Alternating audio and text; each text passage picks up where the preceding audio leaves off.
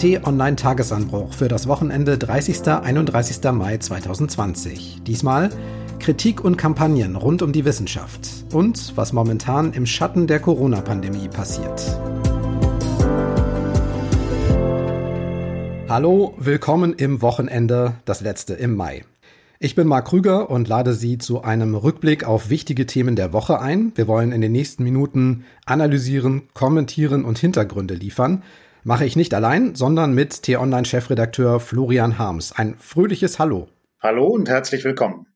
Wir haben in den vergangenen Wochen ja viel über Corona und die Folgen gesprochen, uns aber immer wieder hier im Podcast auch angeschaut, was drumherum so passiert. Das wollen wir heute ebenfalls machen, auch wenn Corona natürlich immer ein bisschen mit reinspielt. Zum Beispiel auch in diese Kontroverse. Das ist ein normaler wissenschaftlicher Prozess, den vielleicht bestimmte Medien so nicht verstehen oder nicht übertragen können in eine verkürzte Berichterstattung. Da kommen dann eben manchmal solche Dinge bei raus. Sagt Deutschlands wohl bekanntester Virologe Christian Drosten von der Berliner Charité im NDR Info Podcast Das Corona Update. Und was dabei herausgekommen ist, das ist auf vielen Ebenen interessant. Manches ist schnell erzählt. Am Montag 15 Uhr bekommt Drosten eine E-Mail aus der Politikredaktion der Bild-Zeitung mit Zitaten von vier kritischen Stimmen zu einer Corona-Studie aus Drostens Abteilung. Dazu gibt's drei Fragen und Zeitdruck, denn Drosten soll sofort antworten. Dass wir das so genau wissen, kommt daher, dass Drosten nicht zurückgeschrieben, sondern die Anfrage bei Twitter veröffentlicht hat, mit dem Kommentar, die Bild plant eine tendenziöse Berichterstattung. Er schreibt von Zitatfetzen ohne Zusammenhang und schließlich, ich soll innerhalb von einer Stunde Stellung nehmen, ich habe Besseres zu tun. Der Bildartikel erscheint trotzdem kurz danach. Am Dienstag ist das Thema Aufmacher der gedruckten Bild Überschrift Schulen und Kitas wegen falscher Corona-Studie dicht. Soweit Teil 1. Und Florian, wenn wir jetzt mal die wichtigsten Aufgaben des Journalismus aufzählen, dann gehört Fragen stellen doch eigentlich ganz nach oben auf die Liste. Deshalb mal aus deiner Sicht, was ist das Ungewöhnliche hier? Ja, Fragen stellen müssen wir Journalisten natürlich.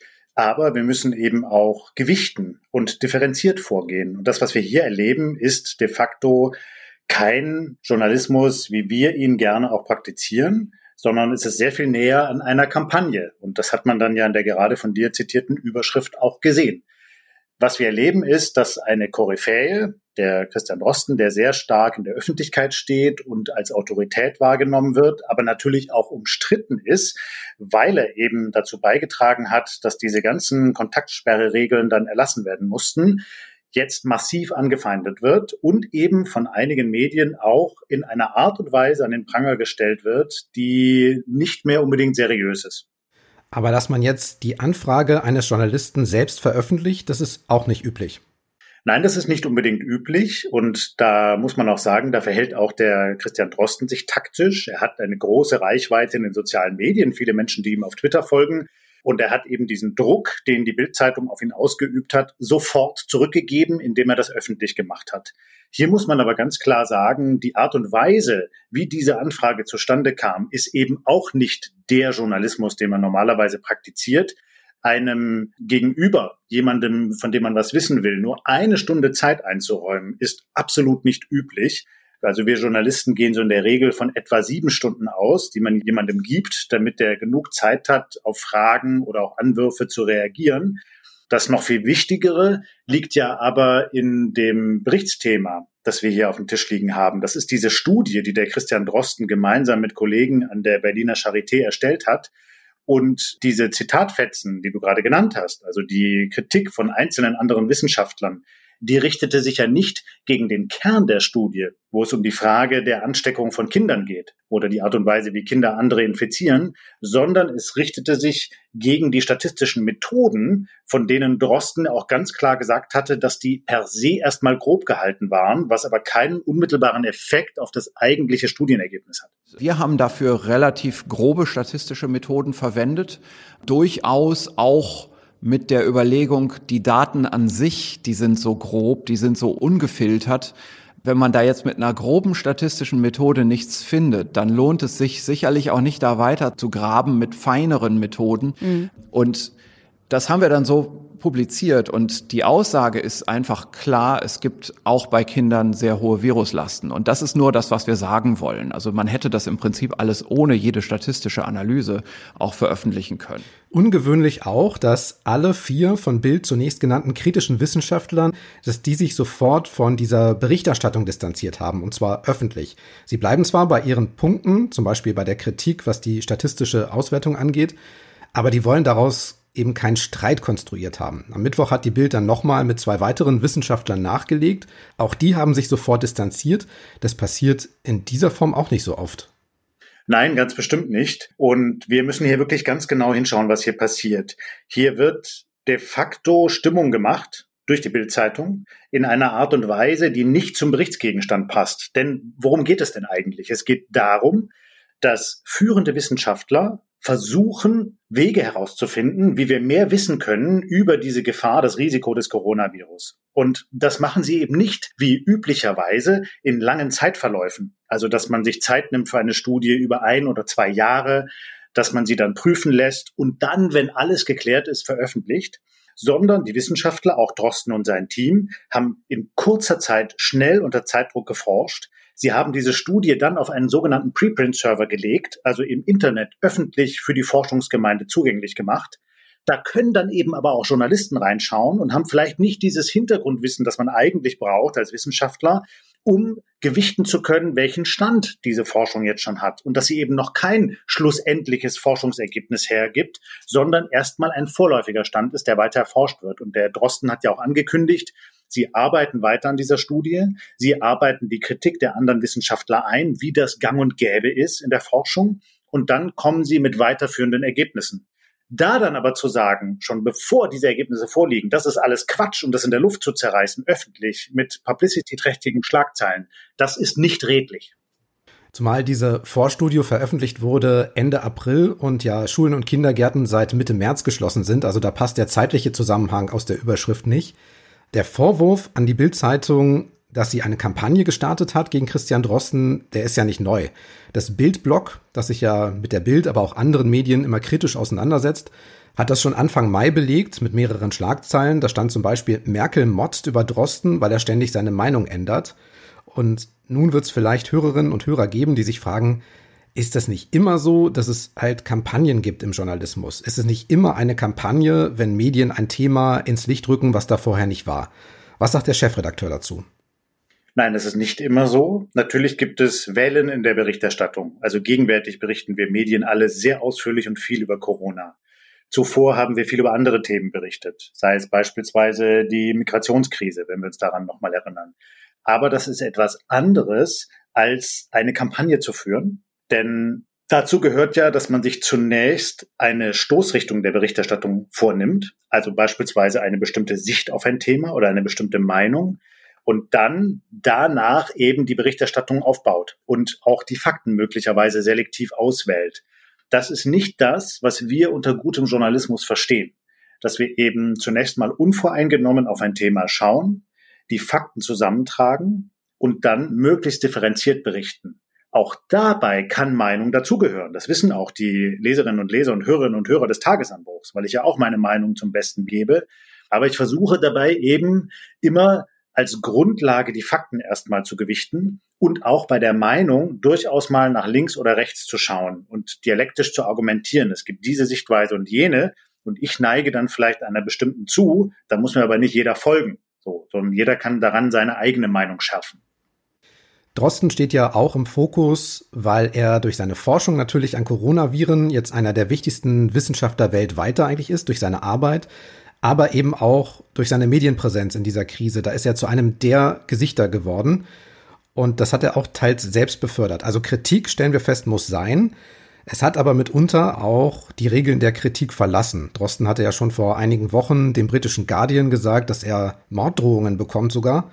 Diese Woche ist bekannt geworden, dass er und auch der SPD-Gesundheitspolitiker Karl Lauterbach Pakete bekommen haben mit konkreten Drohungen. Du hast dazu geschrieben, höchste Zeit, eine Grenze zu ziehen. Was wäre diese Grenze? Na, die Grenze ist, dass man ganz klar macht, was zu tolerieren ist und was nicht. In diesem konkreten Fall eben als Medium ganz klar zu sagen, wir fahren keine Kampagne, sondern wir berichten differenziert und dass man als Staat solche exponierten Persönlichkeiten schützt, indem die Strafverfolgungsbehörden eben ihren Job machen und solche Drohungen, auch Morddrohungen, schnell verfolgen. Das muss ganz klar sein. Denn das, was Christian Drosten, aber auch andere Virologen ja machen, ist ja enorm mutig. Natürlich kann man die kritisieren und natürlich kann man auch manche ihrer Ergebnisse in Frage stellen. Aber dass sie überhaupt als Wissenschaftler, die ja eigentlich sich eher im Elfenbeinturm bewegen, in die Öffentlichkeit wagen, um zu versuchen, die Ergebnisse, die wir haben und den Forschungsstand zum Coronavirus so zu erklären, dass möglichst viele Menschen sie verstehen, das ist nicht selbstverständlich. Das kann man denen nicht per se abverlangen. Und dass sie es tun, ist sehr mutig. Dann müssen sie aber auch in einem geschützten Rahmen arbeiten können. Man darf sie dann quasi nicht dem ganzen Hass auf Twitter und Facebook und Co. aussetzen. Ja, jetzt können wir drüber sprechen, ob es eine gute Idee ist, immer zu Twitter und Facebook zu gucken. Das Gegenargument, was da aber auch kommt von den Drosten-Kritikern ist, er teilt ja auch selber aus. Er kritisiert nicht nur die Medien und die Berichterstattung, sondern auch die Kollegen. Da gab es ja zum Beispiel die Heinsberg-Studie des Bonner Virologen Hendrik Streeck. Da hat Drosten ebenfalls die Methodik hart kritisiert und dass anfangs so wenig darüber veröffentlicht worden ist, wie diese Studie angelegt ist. Er kritisiert also ebenfalls auch in seinem Podcast und auch auf Twitter. Das müssen wir auch festhalten. Das stimmt, Marc. Und dabei fällt mir etwas auf, wenn ich den Podcast von Christian Drosten höre, dann wirkt das sehr schlüssig. Da argumentiert er, da hat er Zeit zu erklären, wo seine Kritikpunkte liegen. Beispielsweise bei der Heinsberg-Studie.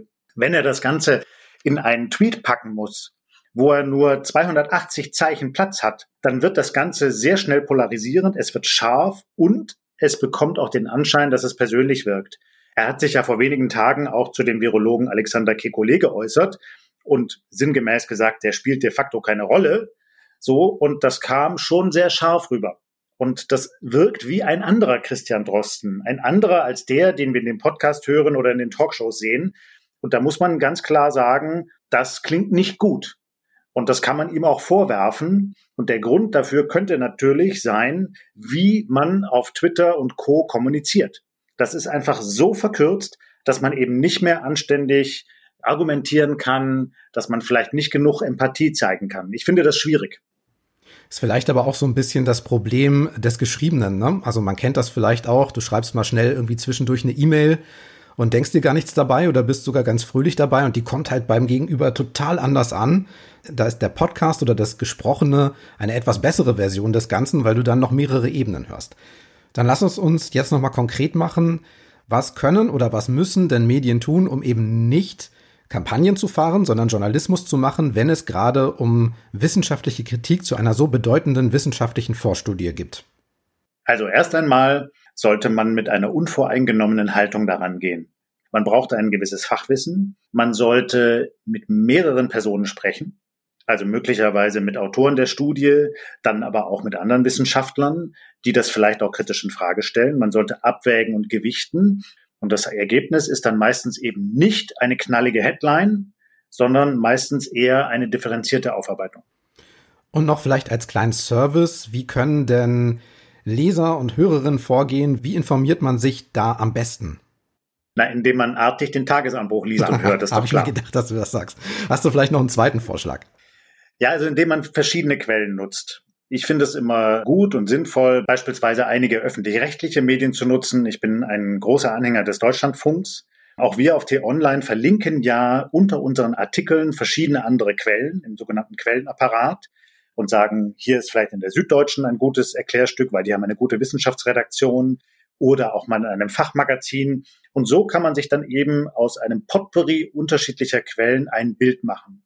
Wichtig dabei finde ich aber immer, dass man sich anschaut, was ist das denn für ein Medium? Und es lässt sich eben nicht jedes x-beliebige Blog oder jedes sogenannte alternative Medium auf eine Ebene mit einem wirklich nach journalistischen Standards arbeitenden Qualitätsmedium vergleichen. Wir wollen den Blick noch etwas weiten und in Länder schauen, in denen im Schatten der Corona-Debatte und der Maßnahmen Dinge mit sehr weitreichenden Konsequenzen passieren. Zuerst China. Dort ist das Coronavirus aufgetaucht. Mittlerweile sind große Teile des riesigen Landes wieder zu einer Normalität zurückgekehrt, der wir uns hier in Deutschland erstmal annähern. Politik wird auch wieder gemacht. Chinas Volkskongress, das größte Parlament der Welt mit etwa 3000 Abgeordneten, nicht frei gewählt, sondern bestimmt, das kam in Peking zusammen und hat unter anderem einem Beschluss für ein neues Sicherheitsgesetz für Hongkong zugestimmt. Wenn es beschlossen ist, soll es damit möglich sein, in Hongkong Gefahren für die nationale Sicherheit zu verhindern, zu stoppen und zu bestrafen, so heißt es. Demonstranten in Hongkong und Kritiker dieses Gesetzes sagen, damit würde das Prinzip ein Land, zwei Systeme ausgehebelt. Und das gilt ja seit der Übergabe der früheren britischen Kronkolonie 1997 an China. In Hongkong gibt es Demonstrationsfreiheit, freie Medien und freies Internet. In China gibt's all das nicht. Florian, dass dieser Beschluss im Volkskongress, dass der durchgeht, das überrascht nicht. Ich glaube, die Abgeordneten dort haben noch nie etwas abgelehnt. Warum sehen aber viele in diesem Beschluss, in diesem eigentlich ja kleinen Gesetz für das kleinere Hongkong eine so große Gefahr? Ja, weil es die Basis sein kann für eine massive Aktion, Polizei- oder Militäraktion der Chinesen in Hongkong. Wenn wir uns mal erinnern, wir hatten ja die ganzen Proteste in Hongkong vor der Corona-Krise. Da schauten große Teile der Welt darauf. Das war sehr unangenehm für China. Es hat quasi direkt vor seiner Haustür ein Problem, das es nicht lösen kann. Das zieht Kreise. Auch in China nehmen das viele Bürger wahr dass man die Allmacht der kommunistischen Partei in Frage stellen kann. Und das kann diesen Diktatoren nicht recht sein. Und jetzt wird eben der Eindruck erweckt, dass sie die Corona-Krise zum Vorwand nehmen, jetzt massiv in Hongkong intervenieren zu können und der Demokratiebewegung den Garaus machen. Und diese Demokratiebewegung, diese Unabhängigkeitsbestrebungen der Menschen in Hongkong sind ja sehr stark. Das gibt es seit vielen Jahren ja immer wieder, Diskussionen, Proteste und auch mit Erfolg. Du hast es schon angedeutet. Im vergangenen Jahr gab es Massendemonstrationen gegen ein Auslieferungsgesetz damals, mit dem verdächtige Hongkonger eben auch nach Festland China ausgeliefert werden sollten. Das Gesetz wurde dann nach den Protesten gestoppt und die Hongkonger Regierungschefin, streng auf China-Kurs, die musste sogar um Entschuldigung bitten. Das zeigt also, dass zumindest im letzten Jahr die Allmacht von China noch nicht so ganz durchgesickert war in Hongkong. Ist es jetzt anders? Ja, zumindest insofern anders, als es Zeichen gibt, dass der Präsident Xi Jinping und Ministerpräsident Li Keqiang das nicht mehr hinnehmen wollen dass sie fürchten, dass diese Protestbewegung weiter erstarken kann, dass sie vielleicht sogar Kreise ziehen kann in Festlandchina. Und de facto gehen die ja sowieso davon aus, dass dieses System ein Land, zwei Systeme nicht dazu führen kann, dass Hongkong sich in Teilen autark entwickelt und eben das Politbüro in Peking nicht den entscheidenden Einfluss hat. Und den wollen sie jetzt herstellen. Das ist ganz offensichtlich.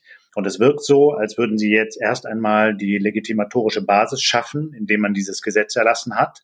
Und dann im nächsten Schritt zu sagen, so, das müsst ihr jetzt einhalten in Hongkong. Und dann im dritten Schritt eben die Möglichkeit zu haben, dass wenn es nicht eingehalten wird, eingreifen zu können und einzelne von diesen Köpfen der Demokratiebewegung verhaften und wegsperren zu lassen. Ja, dafür, wie du es ja sehr treffend beschreibst, dass es so weitreichende Konsequenzen haben kann, ist die Kritik aus Deutschland noch relativ leise. Das findet ja auch zum Beispiel die Opposition im Bundestag, da war das Thema diese Woche. Vier Tage brauchte der Regierungssprecher, fünf Tage brauchte die Menschenrechtsbeauftragte der Bundesregierung, um auf die Ankündigungen aus Peking zu reagieren. Der Außenminister Heiko Maas waren die Vorgänge erst gestern Abend einen kleinen, leichten Tweet wert und der Kanzlerin bis dato keinen einzigen Kommentar. Liegt es daran, dass die Wirtschaftsbeziehungen so eng sind zwischen Deutschland und China oder gibt es noch andere Gründe dafür, dass die Bundesregierung sich bisher nicht mit sehr lauter Kritik an China hervortut? Oder hat es andere Kanäle? Ja, sicherlich zum Teil an den engen wirtschaftlichen Verflechtungen. China ist immens wichtig für die deutsche Exportwirtschaft, auch gerade jetzt in der Corona-Krise, weil man will ja wieder die Wirtschaft ankurbeln. Da kann man kein Zerwürfnis brauchen. Es kommt aber, glaube ich, etwas Zweites hinzu. Das höre ich immer wieder von Außenpolitikern, aber auch von den außenpolitischen Beratern der Bundeskanzlerin. Die Chinesen sind extrem erpicht darauf, ihr Gesicht zu wahren. Und was sie überhaupt nicht haben können, ist öffentlich an den Pranger gestellt zu werden. Und es hat sich einfach gezeigt in der Vergangenheit, dass man damit wenig erreicht weil dann sofort die Schotten dicht gemacht werden in Peking, die schließen die Reihen und lassen überhaupt nichts mehr von dieser Kritik an sich herankommen und kappen möglicherweise auch Gesprächskanäle. Ich nehme es so wahr, dass man eher versucht, auf den Kanälen, die man hat, im vertraulichen Rahmen sehr deutlich die Kritik vorzubringen und zu sagen, Vorsicht, Vorsicht, wenn ihr hier so weitermacht, dann stellt das unsere Beziehung an Teilen in Frage. Ob das dann den gewünschten Effekt bringt, das steht allerdings noch in den Sternen. Dann Brasilien. Das südamerikanische Land hat mehr als 200 Millionen Einwohner und ist gerade auch von der Corona-Pandemie extrem hart getroffen. Nach den USA gibt es dort weltweit die zweitmeisten nachgewiesenen Infektionen. Aktuell sind dort schon mehr als 26.000 Menschen gestorben. Der ultrarechte Präsident Jair Bolsonaro steht wegen seiner Verharmlosung der Krankheit in der Kritik, auch wegen seines Krisenmanagements. Es gibt innerhalb eines Monats schon den dritten Gesundheitsminister. Die Medienaufmerksamkeit ist verständlicherweise erstmal darauf gerichtet und das nutzt jetzt die Regierung, um ein anderes Projekt voranzutreiben, nämlich in der Amazonasregion sind im März 50 Prozent mehr Regenwaldflächen vernichtet worden als vor einem Jahr. Und zwar auch vorangetrieben durch den Umweltminister des Landes. Das wurde deutlich, das wissen wir jetzt, weil es einen Videomitschnitt einer Kabinettssitzung gibt, der wurde öffentlich gemacht und daran sehen wir, Florian, dass dahinter, hinter dieser Regenwaldabnutzung ein Plan steckt. Ja, und der ist sehr bedenklich. Wir können uns ja nochmal erinnern, der Bolsonaro wurde mit starker Unterstützung der Rinder- und Sojabohnenbarone äh, gewählt, also derjenigen, die diese Weideflächen im Regenwald ausweiten wollen. Auch die Minenbetreiber spielen dabei eine Rolle. Die wollen die Edelmetalle im Boden des Regenwalds herausholen. All das ist deshalb eben so gravierend, weil dieser Regenwald eine so wichtige Rolle für das Ökosystem nicht nur in Lateinamerika, sondern de facto auch global spielt. Und dass eben die Folgen für das globale Klima wirklich gravierend sein können, wenn der Regenwald in dem Tempo wie bisher schrittweise abgeholzt wird. Von Januar bis März sind 50 Prozent mehr Regenwald abgeholzt worden als im vergangenen Jahr. Wir müssen uns einmal die Fläche vergegenwärtigen. Das waren ja etwa 1200 Quadratkilometer. Das ist mal eben das halbe Saarland ja, von der Fläche her, das in drei Monaten abgeholzt wurde. Und wenn das so weitergeht, dann wird der Regenwald jetzt schon in den nächsten Wochen gravierend geschädigt. Und zum Schluss noch ein Schlaglicht auf einen der Konflikte im Prinzip vor den Toren Europas. Mitte Januar gab es ja in Berlin eine Libyen-Konferenz. Ziel war eine Waffenruhe und ein Waffenlieferstopp in dem Bürgerkriegsland in Nordafrika. Beides wurde auch vereinbart, eigentlich. Jetzt aber gibt es Berichte, dass Russland und auch die Türkei ihr Engagement in Libyen wieder deutlich hochfahren. Die Türkei unterstützt dort den offiziellen Premier al-Sarraj, Russland seinen Gegenspieler General Haftar. Florian, was passiert gerade in Libyen? Dort eskaliert gerade ein Stellvertreterkonflikt Stellvertreter deshalb, weil eben die von dir genannten Mächte jetzt Militär und Soldaten ins Land bringen, um sich da gegenseitig zu bekriegen. Und das Ganze ist gravierend für die Menschen vor Ort, die unter diesem Bürgerkrieg leiden. Es ist aber auch gravierend für uns in Europa. Das haben wir ja schon in Syrien gesehen. Der Bürgerkrieg dazu hat äh, zu einem regionalen Flächenbrand geführt. Er hat dazu geführt, dass sehr viele Flüchtlinge sich aufgemacht haben Richtung Europa. Und ähnliches könnte jetzt eben in Libyen wieder passieren. Und das Ganze wird angefacht von Herrn Putin im Kreml, von Herrn Erdogan in Ankara, von der ägyptischen Regierung, Präsident Sisi, von den Scheichs in den Vereinigten Arabischen Emiraten. Die waren als Akteure ja alle bei dieser Libyen-Konferenz in Berlin mit dabei.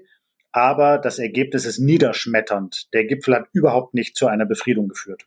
Auch hier könnte man jetzt sagen, Russland und die Türkei sind beides Länder, die sehr hart von der Corona-Pandemie betroffen sind. Trotzdem bleibt offenbar Zeit, geostrategische Interessen voranzutreiben. Warum ist beiden Ländern Libyen so wichtig? Ja, Libyen ist ein Land, das sehr reiche Bodenschätze hat. Da gibt es viel Gas, vor allem aber viel Erdöl, und zwar Erdöl von sehr guter Qualität. Und da haben diese Mächte ein Auge drauf. Es geht aber auch noch um mehr. Es geht beispielsweise darum, dass ja die gegenwärtige Regierung in Tripolis von Aufständischen gestellt wird. Also jenen Milizen, die sich damals gegen den Diktator Gaddafi erhoben haben. Und die Scheichs in den Vereinigten Arabischen Emiraten beispielsweise, die fürchten auch einen ähnlichen Aufstand in ihrem Land. Und die Saudis tun es auch. Und deshalb wollen sie eben alles tun, damit die Aufständischen in Libyen geschwächt werden und nicht ein Vorbild geben können für einen ähnlichen Aufstand in ihren Ländern. Den ägyptischen Präsidenten Sisi treibt ein ähnliches Motiv um und auch deshalb schicken sie dann eben Kampfflugzeuge und Drohnen nach Libyen, um die dortige Regierung zu schwächen. Dann schauen wir noch kurz in die Zukunft. Du hast wieder in den Redaktionskalender geschaut und zwei, drei Termine rausgesucht, Florian. Was gibt's denn Spannendes oder Besonderes in den nächsten Tagen? Ja, es ist ja eine Kurzwoche wegen des Pfingstfeiertags, aber wir schauen nach Brüssel. Die EU und Großbritannien wollen nochmal eine weitere Runde drehen in den Verhandlungen über ihre künftigen Beziehungen. Es stellt sich immer stärker heraus, dass das wahrscheinlich nicht klappen wird, das bis Ende des Jahres zu regeln. Und das stellt natürlich die Frage, wie die Briten dann damit umgehen wollen, weil das insbesondere Premier Boris Johnson heftig unter Druck setzt, denn er hat ja den Ausstieg versprochen bis Ende des Jahres.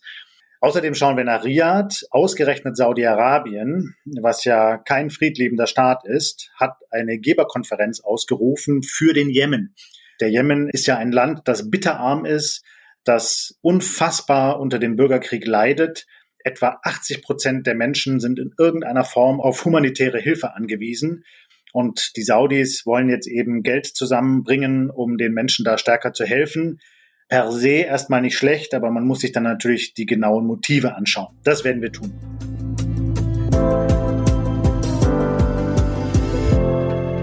Wenn Ihnen unser Podcast gefällt, gibt es ein paar Dinge, die Sie tun können. Weitersagen zum Beispiel. Gern an Freunde, Familie, Kollegen. Den Tagesanbruch gibt's in jeder Podcast-App auf Sprachassistenten von Amazon und Google und bei Apple Podcasts, Spotify oder Deezer. Überall nach Tagesanbruch suchen und gern abonnieren, natürlich kostenlos. Bewerten Sie uns auch gern bei Apple Podcasts oder Amazon. Fünf Sterne sind dort die freundlichste Form. Und schreiben können Sie uns auch gern an die E-Mail-Adresse podcasts.tonline.de. Da freuen wir uns über Post mit Kritik, Vorschlägen oder auch Lob, ganz wie Sie mögen. Für heute war's das. Vielen Dank fürs Hören, für Ihre Zeit. Tschüss und bis zum nächsten Mal. Tschüss und bleiben Sie uns gewogen.